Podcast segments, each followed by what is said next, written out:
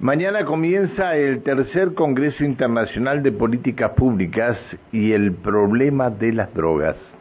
Esto va a ser eh, hasta el viernes en la legislatura y otras sedes en la ciudad de Neuquén y va a contar con más de 1.200 disertantes y participantes de distintos países. Hernán Ingelmo, buen día.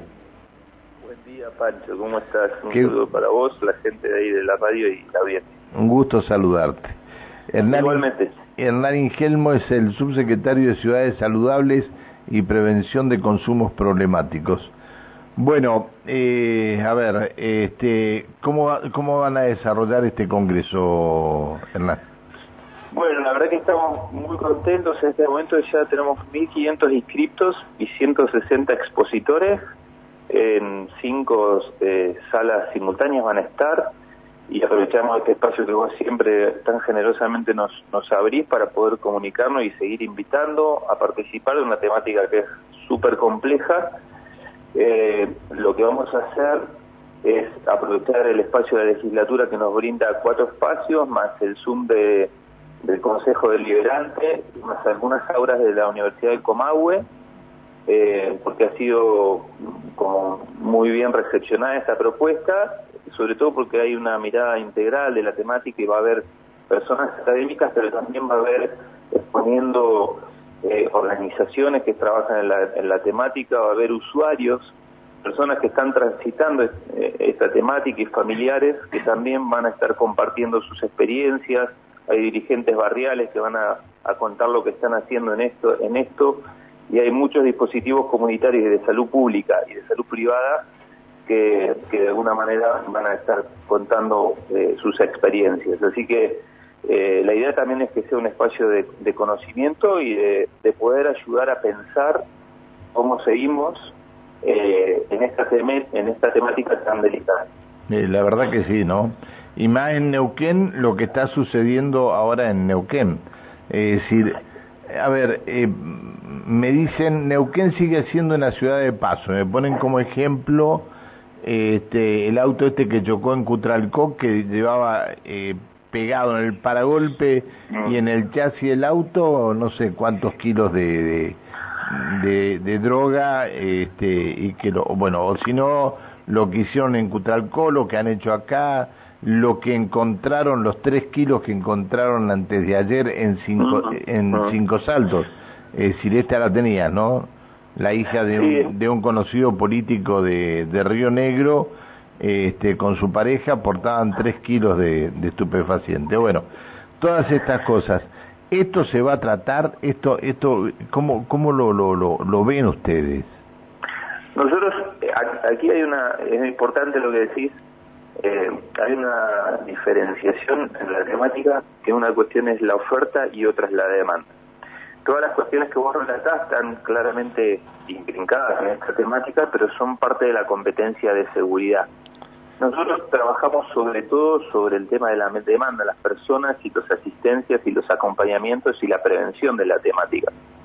Y va a estar el foco justamente en los cuidados colectivos de las personas, eh, no en las prácticas de cómo reducir la oferta de, de las sustancias que en ese sentido eh, tienen otra, otro modelo de, política eh, pública. Entonces, básicamente el Congreso va a estar eh, habitado y presente todas las personas que están trabajando en los dispositivos preventivos y de asistencia de, de, las personas y de las familias y de los entornos, porque sobre todo tiene que ver con los entornos. Esa realidad que está, mira, hace muchos años nos conocemos, sí, sí. sabes que yo, escuchaba en casa, ¿no? Este, algunas cosas. No, no, no vayas a decir ahora que me escuchabas cuando ibas a la escuela. No lo vas a decir porque no, es, el momento, digamos.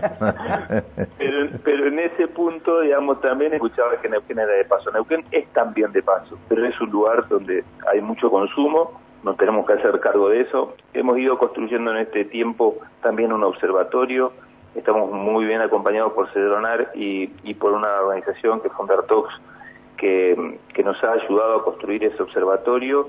En este momento, de hecho, estamos acompañando, hay una encuesta, después de que se hizo el censo, el INDEC, junto con Cedronar, está haciendo en este momento, y tuvimos la visita esta semana del INDEC, eh, haciendo una encuesta particular sobre el tema de consumos en el país, que, los resultados, primeros resultados van a estar en breve. Así que en ese punto decir que sí, la situación de, de es más que de, paso y, esas cosas que, que, nos atraviesan son las que vamos a poder trabajar en términos de política pública de cuidado de las personas y de asistencia y de acompañamiento. Sí, Alejandra. Hernán, muy buenos días. Alejandra Pereira te saluda. Hola, Alejandra. Eh, en este tercer congreso, ¿no? Eh, calculamos que el tema de aunar criterios eh, va a ser fundamental, el de visualizar, bueno, justamente esta problemática en cuanto al consumo de sustancias prohibidas, pero por otra parte tenemos a la ley de estupefacientes. Digo, es una ley que a veces terminamos considerando blanda porque es un problema las personas que comercializan justamente las sustancias prohibidas y, y, de hecho hemos visto que en más de una oportunidad, o en la mayoría, podría decir más de un 90%, este, porque esta ley lo dispone, y justamente, bueno, la justicia dice que sea notificado de esa causa y quede en libertad. Entonces, eh, vos vas, lo agarrás con esa cantidad de X cantidad de droga, se lo notifica, vos te vas y a los cinco minutos vuelve a buscar más a la casa y vuelve y se planta en el mismo lugar. Digo, ¿habría que cambiar la ley de estupefacientes? Bueno, quizás lo que hay que... Mira, también sucede algo de, de, discusión. También nosotros hoy estamos más focalizados en la ley de, salud mental que también genera discusión y ustedes han sido parte cuando sucedió lo, lo de Chano y su mamá. Sí, sí. En este punto, eh, nosotros, evidentemente lo que yo creo que hay que hacer es poder cumplir con mayor eficiencia y eficacia las leyes.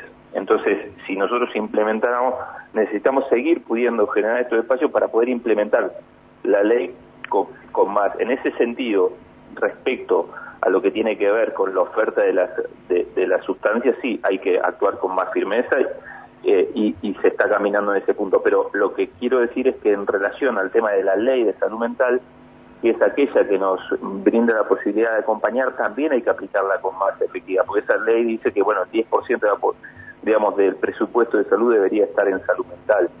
Y es ahí donde nosotros tenemos que seguir trabajando y de hecho lo estamos haciendo. Durante esta gestión pudimos, se pudieron junto con Cedronar, Cedronar a nivel nacional triplicó los dispositivos comunitarios de asistencia y nosotros eh, pasamos a tener 19 eh, casas de acompañamiento comunitarias que están en, en, los barrios y no solamente acá en Neuquén Capital, sino en toda la provincia estoy hablando de 19 nuevos dispositivos y quizás no sean los suficientes, eh, digamos, pero son los que hemos ido pudiendo atravesar y concretar. En ese punto, justamente vos decías, en el ayudar a, pensar y unificar criterios, una de las cosas que vamos a hacer en este congreso, que nos van a estar acompañando 70 estudiantes de psicología y de trabajo social, que agradezco a la, a UFLO y a la Universidad del Comahue, esta disponibilidad donde los compañeros van a estar tomando nota de lo que se haga. Eh, al final del día va a haber dos personas que van a estar sintetizando esto y el viernes al mediodía va a haber un conversatorio para ver eh, qué cosas que se dijeron en este Congreso nos pueden ayudar a nosotros en el sistema de salud de la provincia de Neuquén. Y eso se va a, poder, esa discusión, ese, ese conversatorio se, se va a dar este, el viernes al mediodía y también me parece como interesante. No, no es exclusivamente por Zoom esto, ¿no?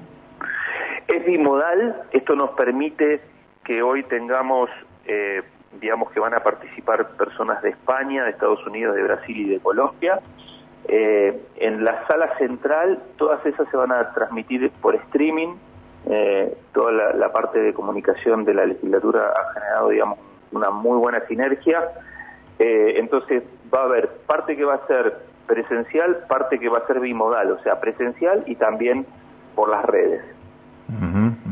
Así que uno puede inscribirse, nos van a acompañar, por ejemplo, el redactor de la ley de salud mental, Gorbach, va a estar Alicia Stoll-Kirchner, que es una persona muy prestigiosa en términos de salud pública, eh, Carlos Damín, que es el director del Centro de Toxicología del Hospital Fernández, que es el hospital más importante de Argentina en esa temática, que además es organizador, y al cual le agradezco muchísimo, porque, sin la generosidad de Carlos eh, la verdad no hubiéramos podido tener eh, la jerarquía que hoy tiene este Congreso, eh, pues además es secretario de la UBA, y bueno, agradecer a cada una de las organizaciones, porque Panamerican Energy nos ha financiado junto con el IJAN, nos ha colaborado para poder llevar eh, esto adelante. Y, evidentemente hay una decisión política del gobernador Marco Gutiérrez y acompañado por Sofía Sanucci, nuestra ministra, que vamos llevando adelante también con otras organizaciones, como Fundación Salud para Todos, eh, este tipo de, actividades. Está bien. Bueno, eh, Hernán, lo, mejor para esto, que salga todo bien y seguramente la semana que viene tendremos conclusiones de esto. Te mando un abrazo, te agradezco que nos hayas atendido. Gracias a vos por tu generosidad de, estar siempre en estos temas. Un abrazo y saludos a Alejandra y a toda la audiencia. Chao Hernán, hasta luego, buen día. Hernán, Ingelmo, el subsecretario de Ciudades Saludables y Prevención de Consumos Problemáticos.